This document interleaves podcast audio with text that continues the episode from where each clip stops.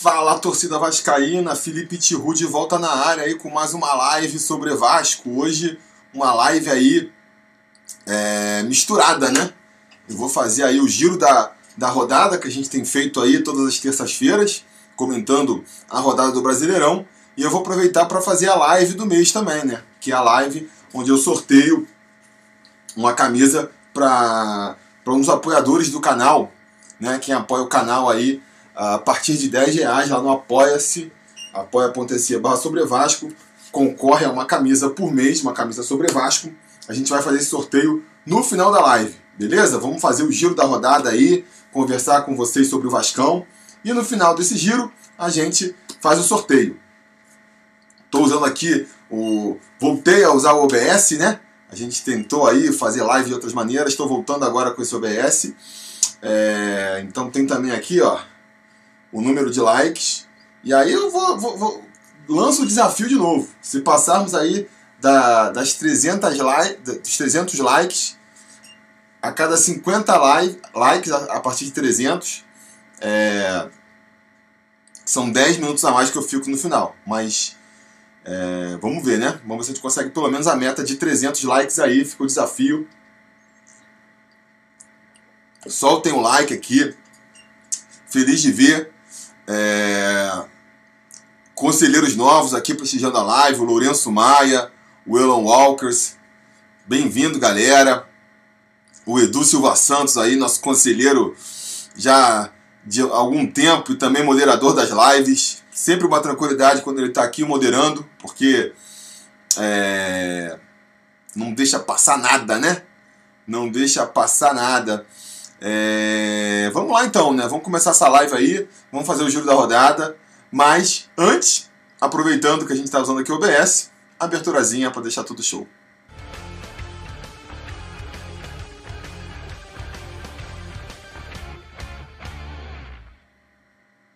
Tá aí a nossa abertura, bora, bora, bora falar de, da, da rodada do Brasileirão então.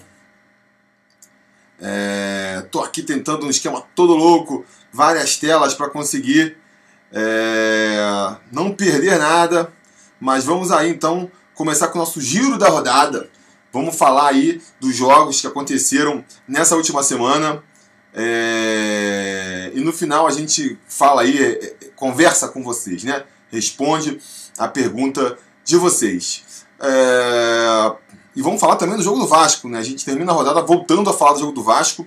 E essa partida é, contra o São Paulo foi uma partida que rendeu especificamente bastante assunto. A gente volta aí para falar. Falando dos jogos, tentar ser rápido então nos outros jogos.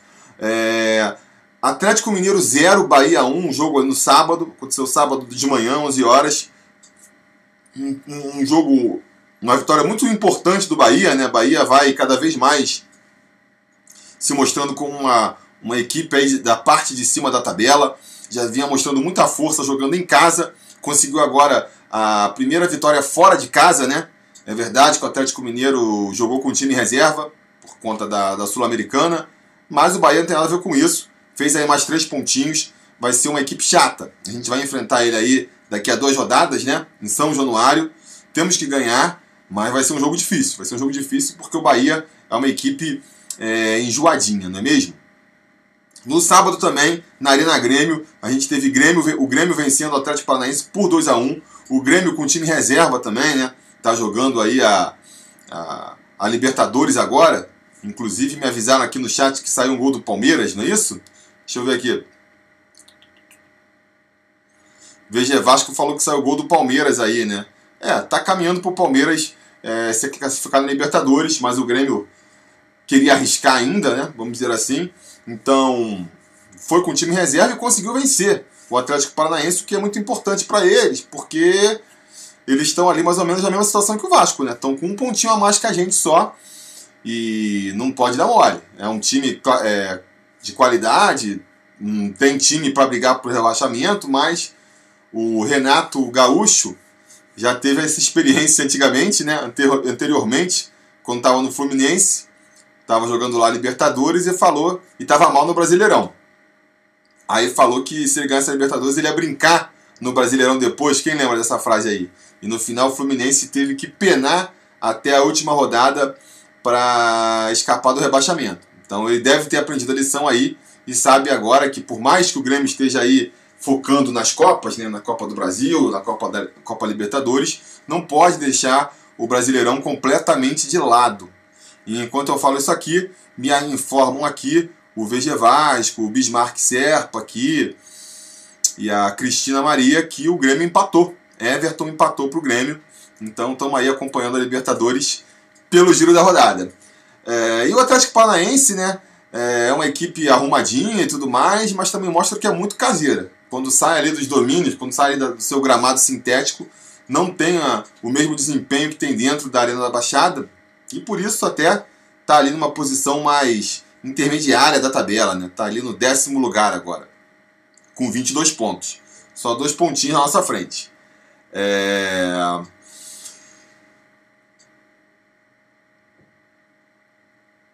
O José Carlos Elias aqui falando: boa noite, vejo uma luz no fim do túnel com a nossa base. Nossa base é, é o que vai salvar o Vasco.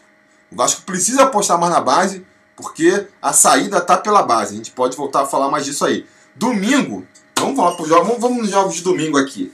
Domingo, 4 horas da tarde, teve um mole do Santos ali, né? Santos 3, Fortaleza 3. Um mole que, pô, sinceramente, time que quer ser campeão não pode dar. Não pode dar. É, mesmo quando o Santos estava ali líder, né, a gente já comentava aqui no próprio giro que, que eu não sentia força no Santos para manter essa liderança. E só que eu não esperava um mole desse também. Jogando na Vila Belmiro contra o Fortaleza, que é uma equipe que vai jogar para não cair, né? Abre 3 a 0 no primeiro tempo e deixa o Fortaleza empatar, Santos. Caramba, que papelão, hein? Que papelão que vocês fizeram. É, eu acho que a equipe do Santos ela tem um bom ataque, mas peca muito na defesa, né?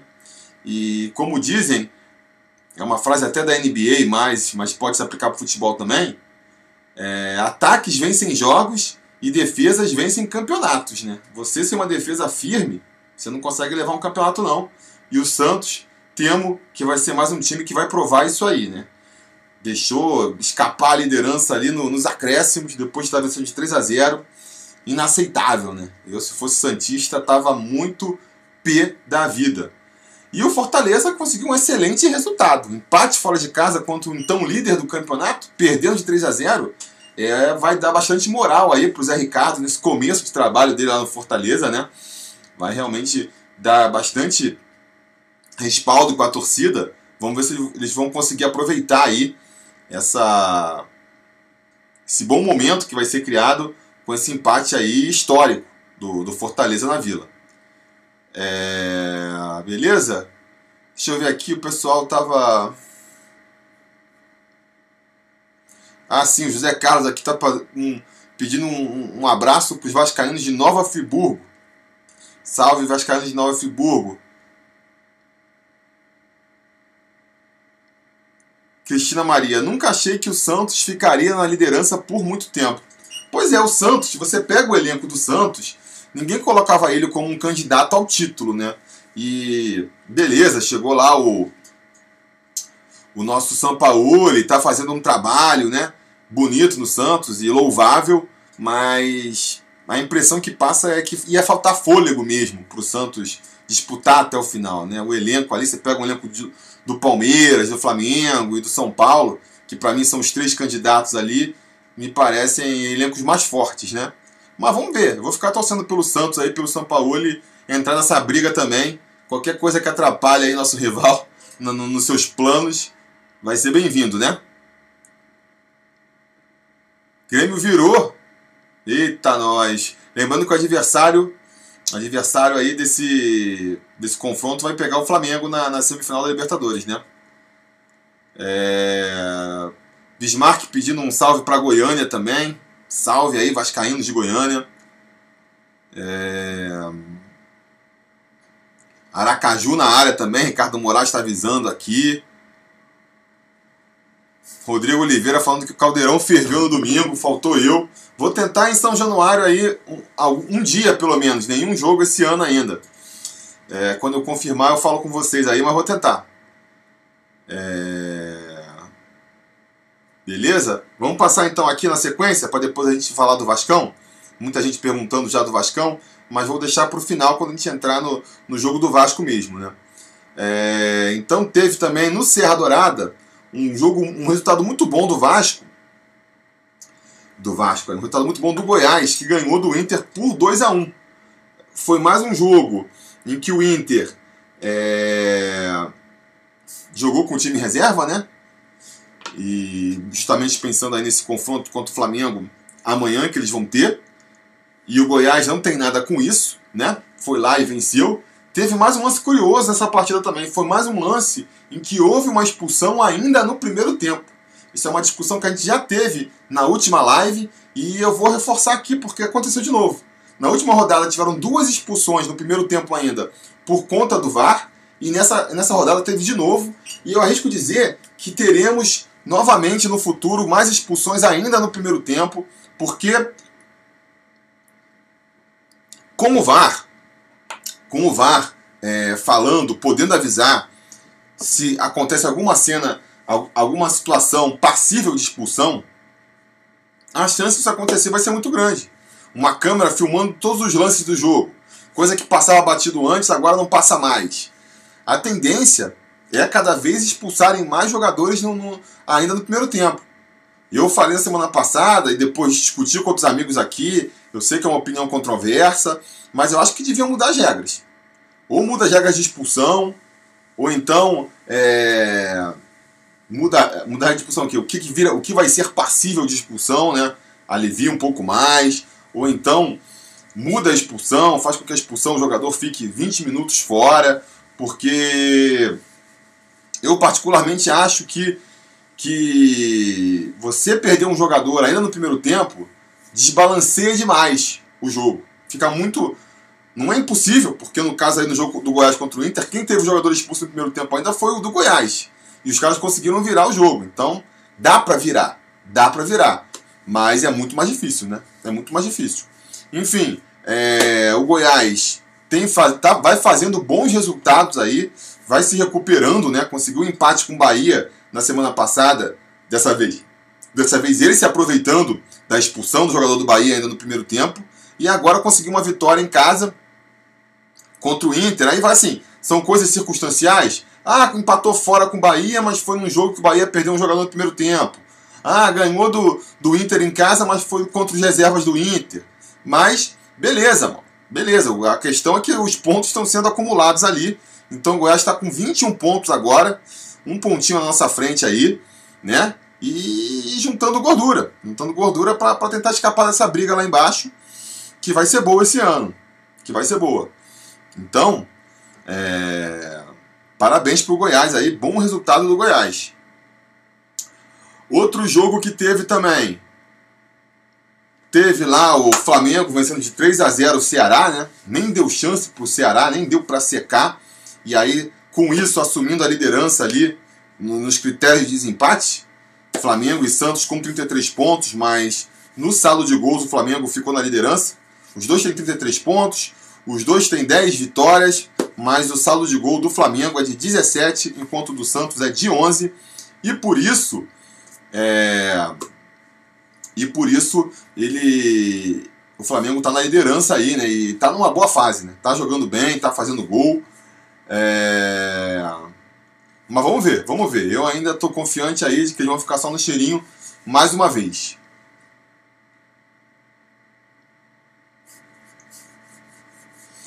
Ramon Basílio, muito boa essa live. É a primeira vez que faz o giro da rodada? Não é a primeira vez, não. A gente está fazendo aqui, acho que desde a 14, né? Acho que é desde a 14 rodada que a gente está fazendo, a 13 terceira. Então essa é a, é a, terceira ou quarta live que a gente está fazendo aí. Acompanha. É uma iniciativa nova. Vamos ver se bomba se a gente faz mais vezes. É... Deixa eu ver aqui, Rodrigo Oliveira. Bem que você falou, o Fluminense cai, hein? Pois é, o Fluminense, a gente vai ver aí agora. Vamos então entrar já a falar do Fluminense aqui. Fluminense que jogou. É, o Fluminense não jogou essa rodada, né? Ele vai. O jogo dele contra o Palmeiras foi adiado aí para o dia 10 de setembro, porque o Fluminense está jogando a Sul-Americana também contra o Corinthians. Jogou contra, o jogou contra o Corinthians na quinta-feira. E, portanto, pela regra lá da, da FIFA de um time não poder jogar duas partidas em menos de 72 horas, ele não podia, ele não poderia jogar contra no sábado. E o Palmeiras está jogando hoje, então não poderia jogar no domingo. Então criou essa incompatibilidade de horários aí e por isso o Fluminense ele teve seu jogo adiado. É, eu acho que o Fluminense, eu comentava aqui, que o estilo do, do Fernando Diniz não combinava com o fraco elenco do Fluminense. O Fernando Diniz tem um, um estilo de jogo ousado, ele tem ali uma. É, como é que se fala? Uma proposta de jogo interessante. Não é que ele é um mau técnico, mas vai funcionar com bons elencos. O, que, o, o, tipo de jogo que ele propõe, ele precisa de um bom elenco para funcionar. Um time que toca a bola o tempo inteiro, é, sabe? E, e, e, mesmo pressionado, não larga a bola lá atrás e tenta chegar tocando lá na frente. Isso aí ele precisa de um time muito qualificado e ele não tem. Não tinha com o Fluminense, né? Então, com o Fluminense ele estava fadado ali a, ao fracasso mesmo, vamos dizer assim. E agora caiu, né? Caiu e vamos ver o que vai fazer. Trouxeram o Oswaldo de Oliveira, que na minha opinião foi uma outra péssima escolha do Fluminense, porque é outro jogador, é outro treinador que não tem a característica de lidar com, com, com elencos fracos. Os bons trabalhos do Oswaldo Oliveira foram com equipes fortes. Aí ele consegue fazer ali um feijão com arroz. É... Consegue fazer um feijãozinho com arroz ali que resolve, entendeu? Agora, com um time fraco, nunca vi o Oswaldo Oliveira dar certo. Então, vamos ver, vamos ver. Já estão com 12 pontos, quer dizer, estão só com 12 pontos, estão ficando atrás já. O primeiro ali, fora da zona, é o Cruzeiro com 15, já é, são 3 pontos de diferença. E o Cruzeiro é uma equipe que tende a fazer um segundo turno melhor, né? Depois é o Fortaleza, já está com 18. Então, quer dizer, a situação do Fluminense tá meio complicada. Tá meio complicada assim. Lourenço aqui, conselheiro, falando que a live do Giro da Rodada é muito bom e estou sempre acompanhando. Valeu, Lourenço, pela força.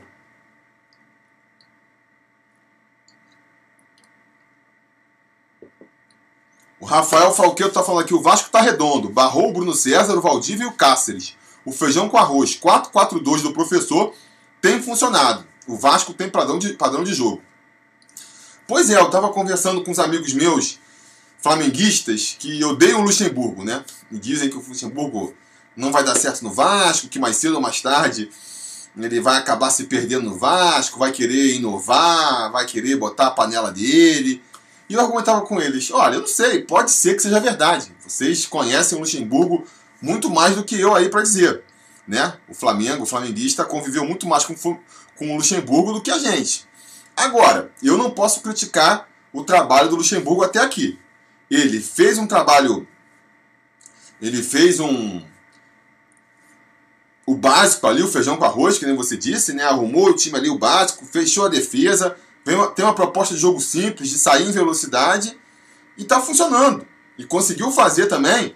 É, conseguiu fazer também o time ficar motivado e confiar e acreditar, e isso é muito importante. Então, até aqui, o trabalho do Luxemburgo vem sendo aí, é, como é que se fala, a prova de críticas, né? E, e assim, agora, se daqui pra frente não vai funcionar, aí só Deus sabe. Mas até aqui tem sido muito bom mesmo.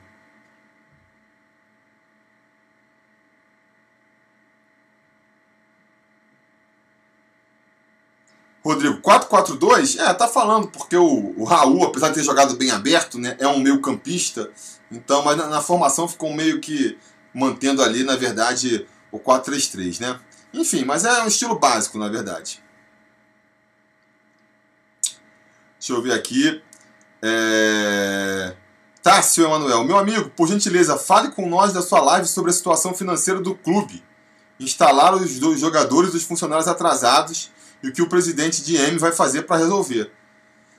É, é uma situação bem complicada. Eu não sei como é que o, o campeiro vai fazer para resolver esse problema, da onde que ele vai tirar dinheiro porque estava com, com o empréstimo lá travado, né, por questões aí de sobre o risco de penhora. É, na projeção do ano, estava programado vender, ganhar, arrecadar, né, 30 milhões em venda de jogadores, arrecadou só 10 mais ou menos ali com a venda do Evander e não parece que vai vender outro jogador esse ano. Então a situação está complicada. A situação realmente está difícil. É...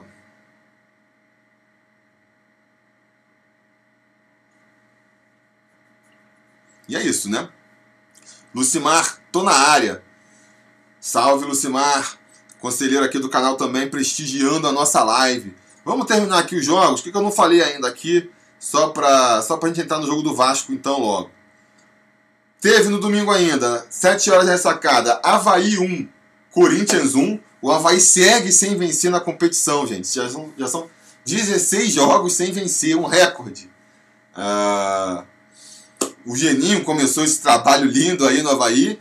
E agora o nosso, nosso conhecido Alberto Valentim está lá completando esse serviço. São já seis, 16 rodadas sem vencer, só 7 pontos. Tá aí virtualmente rebaixado, né? Antes de acabar o primeiro turno, dá para dizer que o Havaí está virtualmente rebaixado. Muito difícil de acreditar no Havaí fugindo desse rebaixamento. E mais uma vez parece que deu mole, né? Saiu na frente e deixou lá o Corinthians empatar no finalzinho. Mas o fato é que a cada rodada que passa, eu sinto mais os pontos que a gente perdeu para o Havaí lá em São Januário, né? É a equipe que vai terminar lá rebaixada com rodadas de antecedência, deve ser aí a, a lanterna, o lanterna da competição. E a gente conseguiu perder pontos para ele dentro de São Januário, né? Difícil, difícil.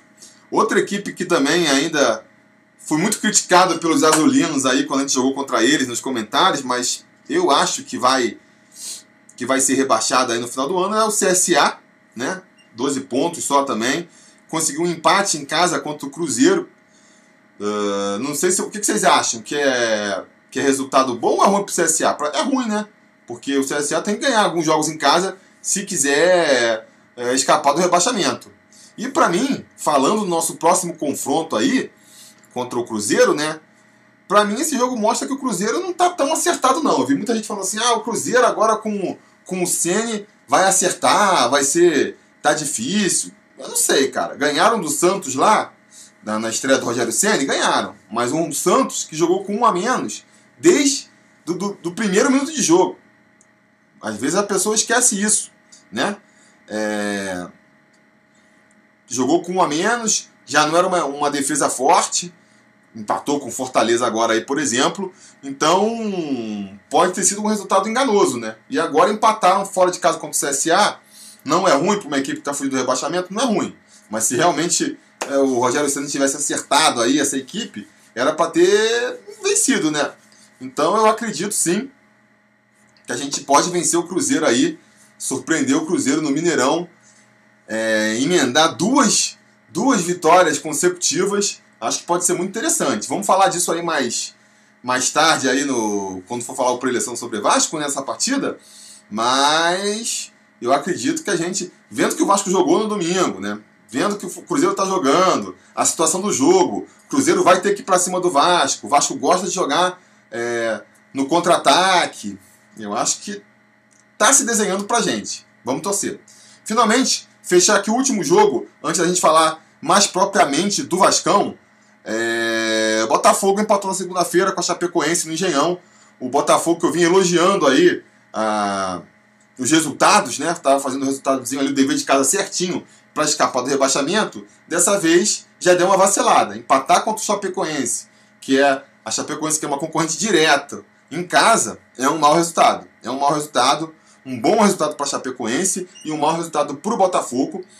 É, mas acumulou gordura, né? Ele pode dar umas vaciladinhas ainda porque está com, uma boa pontuação, está em nono no campeonato, 23 pontos. Então, assim, tá com uma gordurinha para queimar, mas foi um resultado ruim. Foi um resultado ruim. É... Beleza? Então vamos falar do, do jogo do Vasco aí. O que, que vocês têm para comentar? Deixa eu, eu falar mais para pergunta aqui de vocês. Estamos é, com 115 likes aí, galera. Vamos dar mais like aí quem estiver assistindo para prestigiar a live, para atingir mais, mais vascaínos aí e a gente poder comentar um pouquinho mais, beleza? Senão eu vou falar aqui mais um tempinho do Vasco, uns 10, 20 minutos, e depois a gente vai fazer o sorteio da camisa entre os conselheiros, beleza? Thiago Soares falando que é hoje que ele leva essa camisa do Sobre Vasco. Vamos ver. Vamos torcer. O Gambit perguntando como estão os salários. Cara, até onde eu sei, o Vasco estava devendo aí, entrou agora no dia 20 de agosto, no terceiro mês atrasado. Então, assim, já pode, já está correndo risco de jogador entrar na justiça, né? Para pedir aí. Estamos dependendo aí da boa vontade dos jogadores e da, do poder de convencimento do Luxemburgo e da diretoria de que é melhor ficar no time. Então é, é uma situação preocupante para o Vasco. Eu não sei de onde os caras vão tirar dinheiro para, no mínimo, que tá aí um mês de salário, mas os caras têm que resolver essa questão. Tá, tá, tá problemático.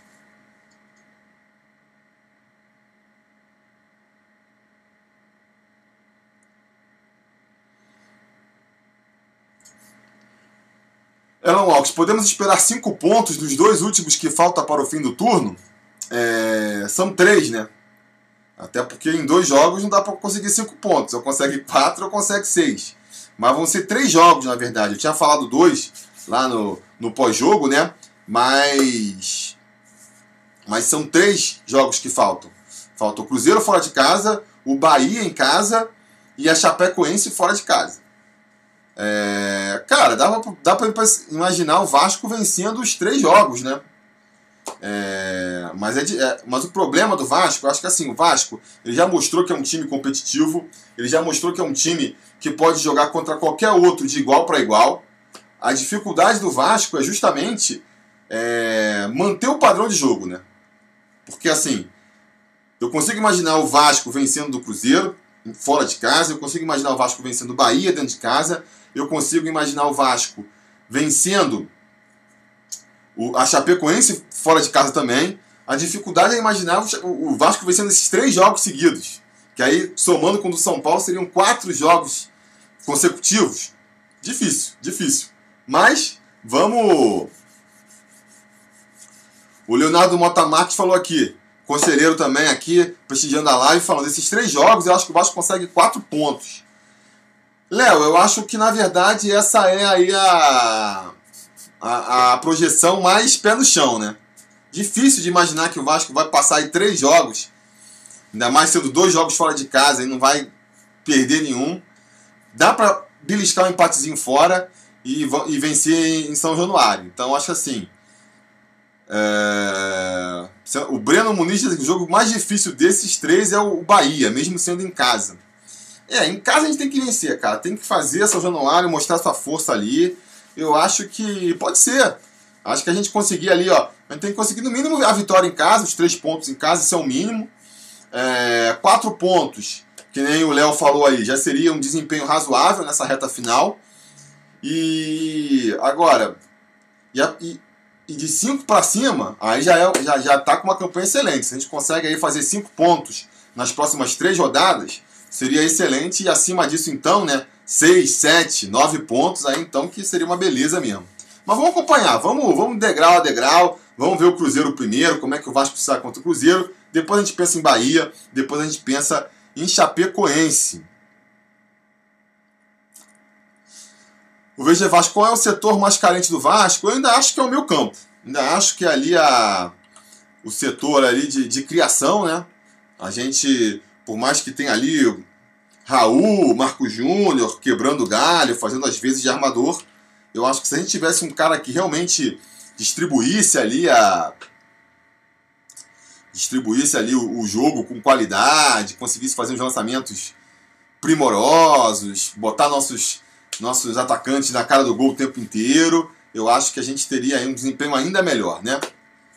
Uh, cara, como é que estão as penhoras? O Gambit está falando aqui. Eu não sei, vocês me ajudem aí, é, mas assim, a última vez que eu vi é que o Vasco estava com aquele. Porque o Vasco conseguiu aquela liberação lá do empréstimo de 30 milhões, mas não pegou aquele dinheiro ainda. Né? Aí gente diz que não conseguiu, não pegou o dinheiro porque não conseguiu as garantias. E tem gente dizendo que não conseguiu esse dinheiro porque o Vasco está com medo de, no que pegar esse dinheiro, as penhoras virem e levarem tudo embora. Não sei qual é a, a verdade aí, Pode ser até que sejam esses dois motivos, mas o fato é que o Vasco aí tenha conseguiu a liberação do conselho ali para captar é, um empréstimo, mas não consegue no mercado o empréstimo, né? Então, complicado. Leandro Benivan falou aqui: só o campeão não consegue ver ainda a falta que um camisa 10 está fazendo. Eu acho até que ele vê. Ele só não consegue ver quem tem que trazer para a posição, porque ele já tentou aí com Bruno César, Valdívia, Marquinho, E só, só tiro na água, né? Só tiro na água. Olha, eu separei aqui alguns tópicos, né? Para falar sobre assuntos que, que, que, que foram levantados lá no, no, no nos comentários do pós-jogo, né? E eu vou falar sobre isso. E aí vocês perguntam também aí, então. E no final, se acabar o assunto, a gente vai pro sorteio da camisa, beleza? É... O Gambit está falando penhoras? Que, que tem? Que penhoras? Que penhoras exatamente você está falando? Gambit, eu não sei do que você está falando exatamente. Mas vamos lá. É... Uma coisa que provocou muita discussão foi que eu falei do, empenho do, é, do desempenho do Andrei. Muita gente criticou, falou que o Andrei foi mal. Eu sinceramente não acho que ele foi mal. Eu acho que ele não teve, não se destacou, né? Na época eu falei, não foi uma partida boa. Ele não se destacou, tanto que eu é, falei que ele devia ser mesmo é, substituído, né? Mas eu acho que fez uma partida ruim também. Acho que ele marcou ali, conseguiu ir pro toque. Teve uma bola que ele soltou ali e acabou criando um lance de São Paulo, um lance de perigo pro São Paulo. E aí acho que muita gente está tá crucificando ele por conta disso. Mas, mas eu acho que, de maneira geral, ele fez um, um bom desempenho na partida. Então acho que ele passa à frente de outros jogadores aí. Para mim não deve ser titular, porque a gente o, o esquema ideal para mim é jogando mesmo com três atacantes, né? E aí o cara do meio que sairia sairia o Andrei, mas para mim ficaria ali na boca para entrar.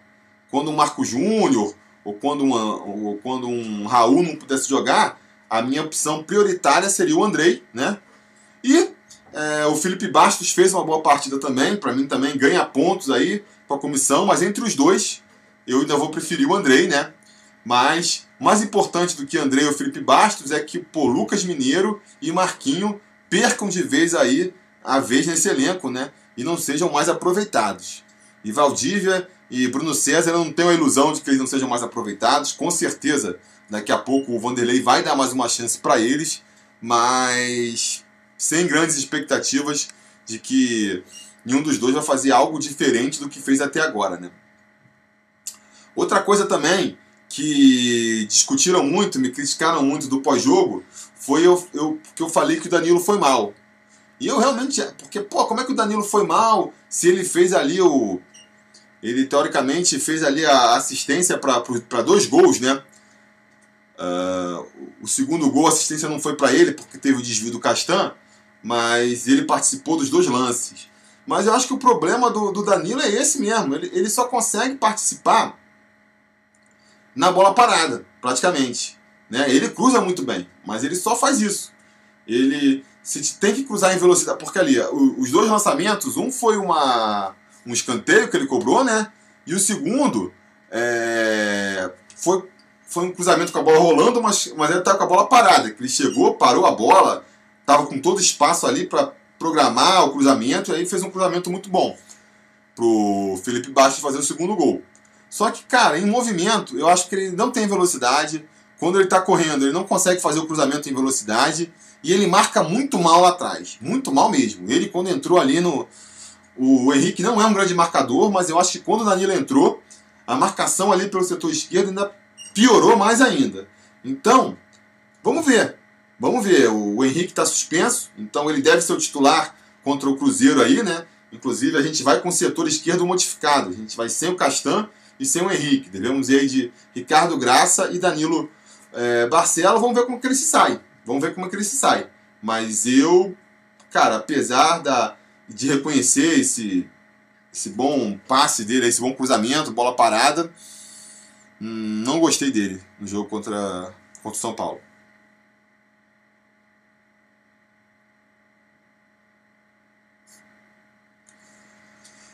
Fabrício Oliveira falou que o André é muito preguiçoso. Quando ele metia os gols dele, ainda, ainda só chegava atrasado nas jogadas. A única coisa dele é o chute que tá.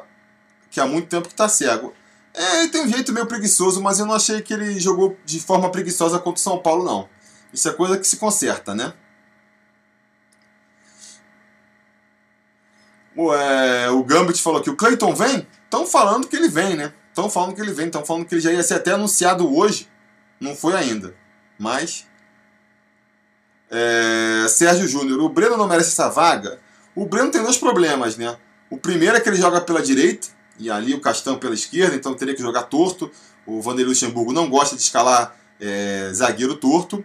E o principal problema, na verdade, é que ele está vindo de mais de um ano parado, é um jogador complicado, tem um problema crônico no joelho, e aí você vai botar ele titular para jogar 90 minutos. Eu acho que ele tem que, que entrar aos poucos, assim, né? Não acho que ele vai entrar de titular, não. Acho que ele vai entrar aos poucos e aí vamos, vamos fazer uma, uma reintrodução bem lenta do, do Breno para não para que ele não se machuque de novo. Futebolaço aí, marcando presença na live aí, Dieguinho, salve.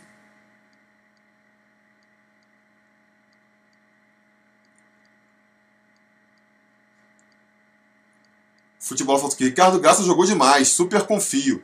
Não, pois é, o Ricardo Graça ele vinha sendo até o. A gente faz a eleição aqui dos melhores do, do mês, né? E ele tinha ganhado duas vezes já. É, realmente a torcida estava bem satisfeita com ele, né?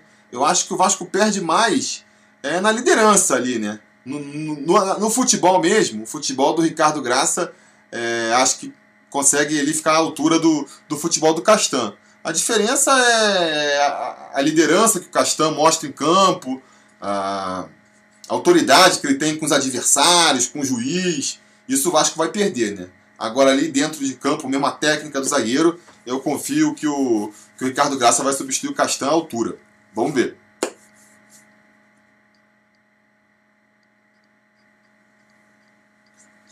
Ramon Marques, esse esquema tático de domingo deve ser mantido contra o Cruzeiro? Cara, eu acho que. Não, eu, eu, eu entendi que esse esquema só foi montado porque o. Porque o Rossi não poderia começar jogando. Então, eu só manteria esse esquema se o Rossi ainda não puder jogar os 90 minutos. Se ele já tiver liberado para jogar os 90 minutos, já entraria já de cara com Marrone, Thales e Rossi lá na frente.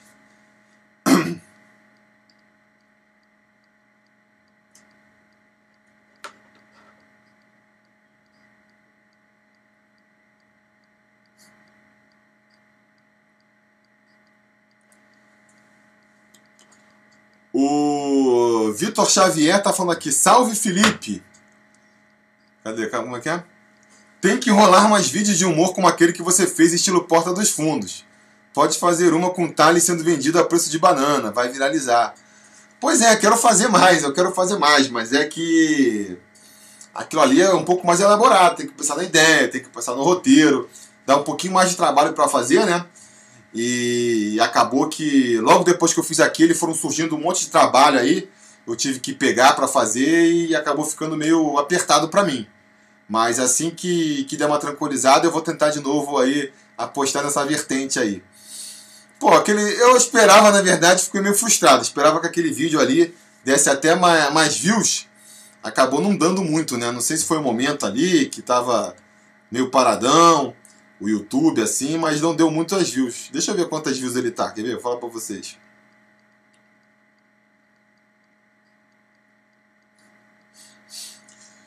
Uh... Futebol está falando que melhor dos zagueiros do Vasco. Eu até imaginei que o Luz iria mudar o Castan de lado para aproveitar o crescimento do Graça. Mas o Henrique segurou bem a onda.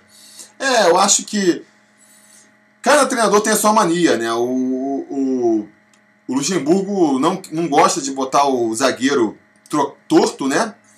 E como tinha o Henriquez ali segurando as pontas, que você falou, realmente tem feito boas partidas, eu acho que ele preferiu é, não trocar, né?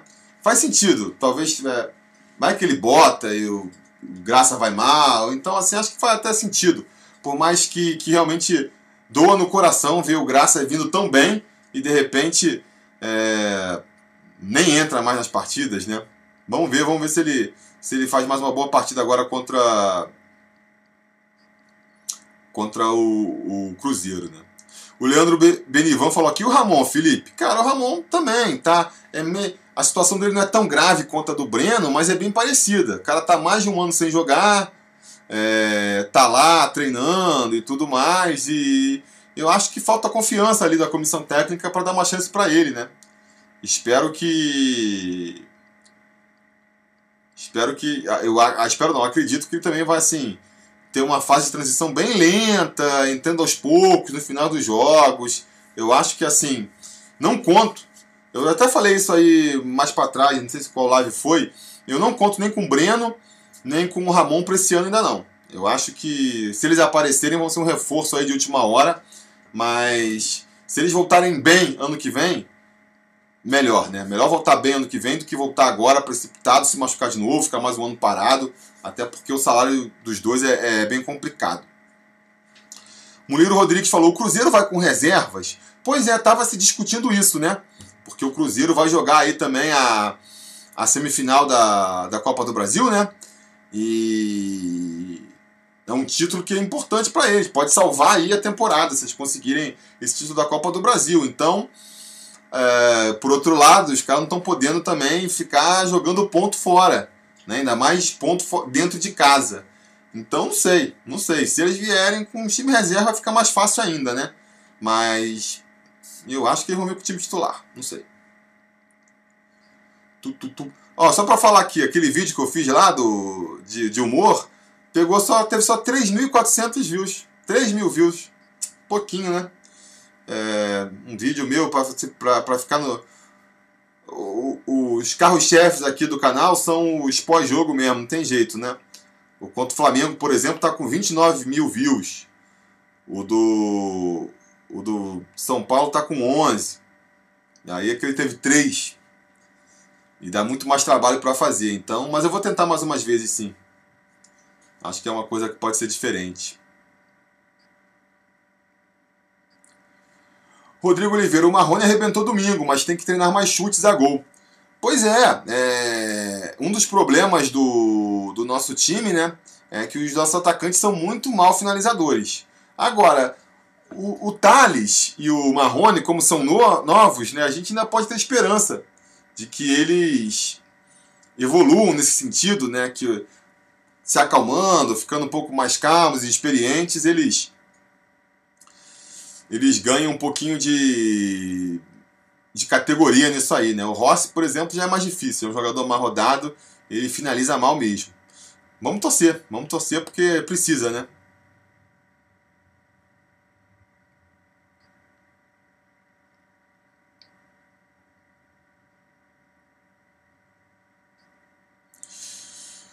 O Doomer Gamer falou assim: Você acha quem dos brasileiros na Libertadores mais forte a ganhar o título? Cara, é, o momento atual é do Flamengo, né?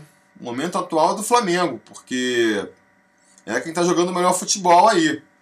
O Palmeiras, desde que voltou aí da Copa América, não se, não se encontra, não é mesmo? O, o Grêmio e o Inter são, são times mais fracos no papel, mas são times muito copeiros também, né? Então às vezes se superam nisso aí. Vamos, vamos confiar, vamos confiar nessa escrita aí. Lucas Clash, é verdade que jogador que brilha na base não brilha no profissional? Não acho que seja uma, uma máxima, né? Acho, não acho que dá para dizer isso. O Paulinho mesmo brilhava na base e, está brilhando no profissional. É, agora, não é uma certeza. Com certeza não é uma certeza, né? Eu acho que. Eu acho que Muitas vezes o que pode acontecer, eu via muito isso no Evander, por exemplo. Eu acho o Evander um jogador talentoso, eu acho que poderia dar certo, mas eu acho que ele é, foi paparicado como estrela desde tão novo, tão novo, que ele meio que achou que estava com a vida ganha já, sabe? Achava que não precisava mais se esforçar, fazer nada, que ele naturalmente conseguiria o destaque no, no profissional que ele tinha na base. E não é verdade, né? De repente, um cara que que sobe da base ali, que não tinha muito destaque na base, e de repente, por um motivo ou por outro, o treinador resolve dar uma chance para ele no profissional, talvez ele encare aquela chance ali como mais como como é, assim a chance da vida dele, né? E, e, e vá melhor por conta disso. Mas não necessariamente também, né? Porque, como eu falei, o Paulinho, ele era um destaque na base, e o próprio Thales, você pode falar isso, ah, porque o Thales não era titular no, no, no Sub-20, mas é porque ele, era, ele tinha 16 anos, né? O Thales já era visto como um, uma promessa no, no, no, Vasco. Ele era um talento da, da, base. É porque ele é muito novo. Ele é muito novo. O Luxemburgo aí teve a ousadia de dar uma chance para um moleque com 17 anos, né? Se fosse outros, não davam. Então é mérito para ele aí. Ah, o Silvio. O, valeu, Edu. Tá mandando o link aqui do, do, da sketch que eu fiz lá do novo reforço do Vasco. Assistam aí. E digam o que, que vocês acham. É, o Vitor Xavier falou que o Paulinho não está muito bem na Alemanha, está sendo cotado para ir para Portugal. Pois é, acho que foi muito cedo também, né? Os caras, ah, o, o, os times europeus, principalmente esses menores aí, né? Eles vêm muito na ânsia aqui de pegar o jogador novo para não, não perder para outros e, pega o jogador às vezes ainda longe do ideal, né? Mas eu acredito no potencial do Paulinho, sim. Pode demorar um pouco. Pega o exemplo, por exemplo, do, do Coutinho, Felipe Coutinho, ele também penou antes de, de estourar lá na Europa. Ele, quem comprou ele foi a Inter de Milão, tentou lá uns três, umas três, quatro temporadas com ele, não deu certo. Emprestou pro, pro espanhol, né, de Barcelona. Ele jogou lá, se destacou um pouco mais, mas sem grande coisa também. Aí emprestou pro Liverpool. Aí no Liverpool que ele começou a se destacar mas no primeiro momento também não foi nada demais assim, tanto que o Liverpool conseguiu comprar ele até baratinho do, da Inter, porque a Inter já tinha meio que desencanado o Felipe Coutinho. E aí de repente ele começou a jogar pra caramba, entendeu? Então assim, eu acho que o que a gente tem que entender é que ninguém nasce pronto. A molecada da base não nasce pronta, entendeu? Tem um período de evolução, assim. De repente a gente vê. Eu acho que a nossa base é tão boa que acaba deixando a gente meio mal acostumado. A gente vê um Paulinho, a gente vê um Douglas, a gente vê um Thales subindo e destruindo e acha que, que vai ser sempre assim. E na verdade não é, né? Na maioria dos casos o jogador às vezes ele precisa amadurecer ainda, né? E evoluir e tal. Então o próprio Marrone, que é muito criticado aí, ele tem 20 anos, é, é pouco. Eu acho que ele pode evoluir ainda. Assim. Eu acho que ele evoluiu muito esse ano pro ano passado. Eu gosto muito mais dele esse ano do que no ano passado. Não achava nada demais, não. Esse ano acho que ele já está fazendo um papel mais importante, tático na equipe ali. Claro, pode melhorar muito ainda, né? É... Mas, como eu falei, é muito mais fácil você esperar uma melhora de um, de um Marrone que tem só 20 anos do que de um cara mais velho, do que, sei lá, um, um Felipe Bastos que tem 29. Ou então de um cara que já está velho, né? Tipo um Marquinho. O Marquinho só vai piorar daqui para frente difícil você imaginar que ele vá que ele vá melhorar, ele só vai piorar. Você pega um cara ali de meia idade, um Felipe Bastos, um Danilo Barcelos, é difícil de imaginar que eles vão melhorar também. Eles vão ser isso aí que eles são, entendeu? Agora, se você pega se você pega o Thales, se você pega o, o próprio Marrone, você pode ter uma expectativa de que eles vão melhorar, né? O próprio Raul é um cara que jogou, chegou no passado. Olha a evolução toda que ele fez de lá para cá, entendeu? Então, esses jogadores mais novos, a gente pode ter essa esperança de crescimento. E esses mais velhos não, né?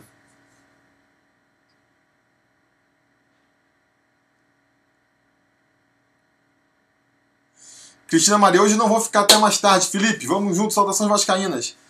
Valeu, Cristina. A gente já vai meio que, que encaminhando aqui para o final da live também. Vou responder aqui mais umas duas, três perguntas e a gente encerra, beleza? O Cleison Souza falou que o Rossi está mais para garçom, ganha dos zagueiros na velocidade e rola a bola para quem vem chegando. Raul tá jogando muito. Pois é, tá com muito garçom nesse time, né? E pouco e pouco cliente, vamos dizer assim. Falta, falta nesse time do Vasco aí, o cara que chega empurrando a bola para dentro. Poderia ser o Thiago Reis, mas aí o Thiago Reis ele não tem aquela mobilidade que o Vanderlei Luxemburgo quer, né? Ou pode ser esse Clayton que está chegando aí, apesar de que ele é mais velocista também, né? Eu não me animo muito não com esse com esse reforço aí que estão querendo trazer atacante, mas vamos lá, né? Às vezes surpreende.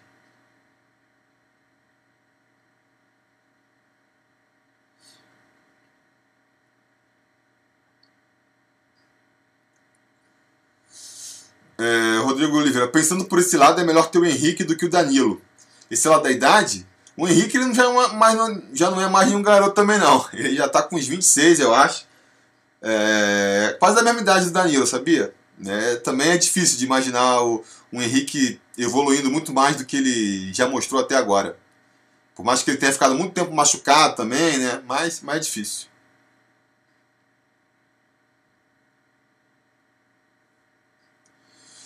O John Moura falou que só não entendo porque o Lucha não bota o Marrone, o Thiago e o Thales. Thiago Reis. Mas aí barra o.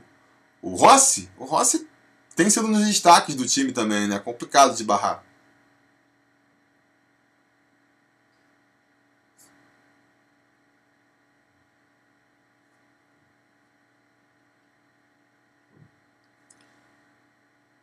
Lucas Fernandes, boa noite, chegando agora, vai chegar pro sorteio.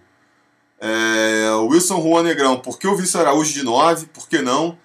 Pois é, o Wilson, é, o Vinícius Araújo, eu gost, achei muito mal, ruim o futebol dele ano passado.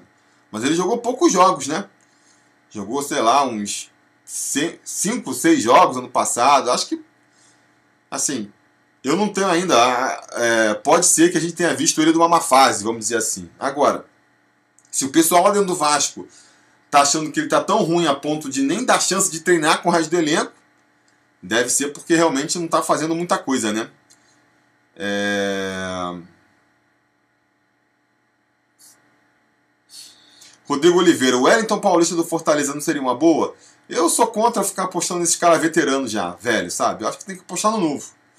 É... Tem mais chance de destacar no Vasco, que nem eu falei. E, e, e, se der certo, a gente ainda pode faturar com uma venda. Um Wellington Paulista, a gente só é prejuízo só, né?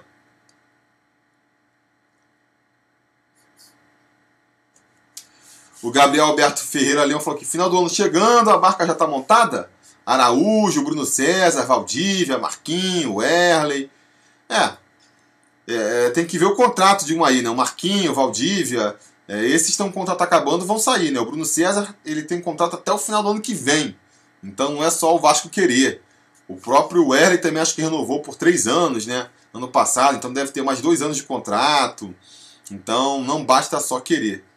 O que houve com o Caio Magno, é, o irmão do, do Thales, cara, eu acho que ele só não foi aproveitado mesmo. Né? É um jogador que não se destaca muito na base, eu acho que voltou pro Júnior lá, sei lá. Beleza, galera? Vamos então entrar aí para o sorteio. A gente já passou aí quase uma hora de live, né? Então já está na hora aí da gente sortear a camisa dos conselheiros sobre Vasco. Deixa eu fazer aqui a entrar aqui na nossa tela do sorteador. Estão aqui circulando os nomes, ó. São, deixa eu botar aqui, ó. Vamos sortear o número entre 1 e São quantos números? Vamos ver aqui, ó. 44, 45, é... 48. São 48 números, tá? Porque vocês sabem como funciona, né? Lá no apoia.se barra sobre Vasco, o link aí que o nosso Silva Santos está tá mostrando. Se você apoiar, você pode apoiar com 5 reais ou 8 reais aqui, sendo é, membro do canal você já consegue aí entrar no nosso grupo do WhatsApp, que realmente eu acho que vale muito a pena, né? Tem, tem conselheiros aí que não participam lá, vale a pena, é bem legal, é um grupo bem animado, só com discussões bacanas. Mas se você ainda quiser concorrer à camisa, você pode ajudar com 10 reais, aí você concorre você entra com um nome na lista, com 15 reais você entra com dois nomes na lista e com 50 reais você entra com três nomes na lista, além de aparecer o um nomezinho no final lá. Então é isso aí. Vamos sortear a camisa? Um número entre 1 e 48. Vamos ver. É... Deixa eu abrir a listinha aqui para mim também. Calma aí. Só para eu ver na. Tá. Tchan, tchan, tchan. Quem vai ganhar os conselheiros estão apostos aí? Os conselheiros estão, estão de olho aí para ver quem vai ganhar?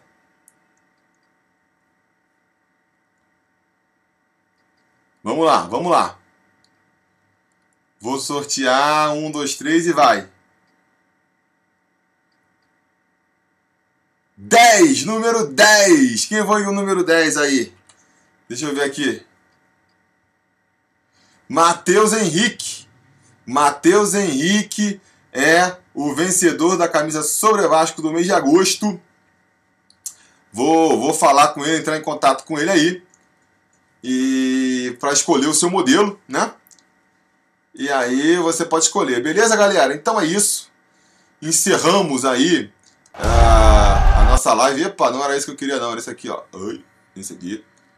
É, deixa eu ver aqui, ó.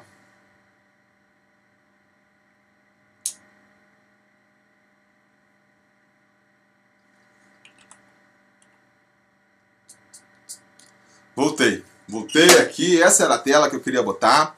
É... E é isso aí, a galera, a galera falando aí. É, o Leonardo Mota falou que era o 11, né? Pô, Léo, você já ganhou uma vez, né? Não teve, a gente ainda não teve ainda um cara que venceu duas vezes. Porque como é que funciona o sorteio? Se você ganha a camisa uma vez, você fica na geladeira é, por um ano. Mas só que a gente já tá tempo aí, que a gente já tá mais tempo aí apoiando o canal que nem o Léo. E já ganhou a camisa, já passou um ano, já entrou no sorteio de novo. E, mas não ganhou uma segunda vez ainda, né? Quem sabe na, na, na, no próximo mês. Bom, enfim, é isso, galera. Eu fico sempre. É sempre uma dor finalizar essa live, porque o bate-papo é sempre legal. Mas a gente já está aí chegando em uma hora de live, já passou de uma hora de live, né? Até para quem vai assistir depois, é melhor encerrar por aqui. Muito obrigado a todo mundo que participou. Vamos tentar voltar na próxima terça-feira aí. Se tudo der certo, quinta-feira eu vou tentar voltar com bate-papo também. É, que nem quem acompanha a live sabe, eu tô meio pegado essa semana com os outros trabalhos, tá meio difícil, mas eu vou tentar fazer, beleza? De qualquer maneira, curtam o vídeo aí, assinem o canal caso tenha caído aqui por acaso, liguem o sininho de notificações, que aí vocês ficam sabendo quando tem vídeo novo, beleza? Até lá, a gente vai se falando.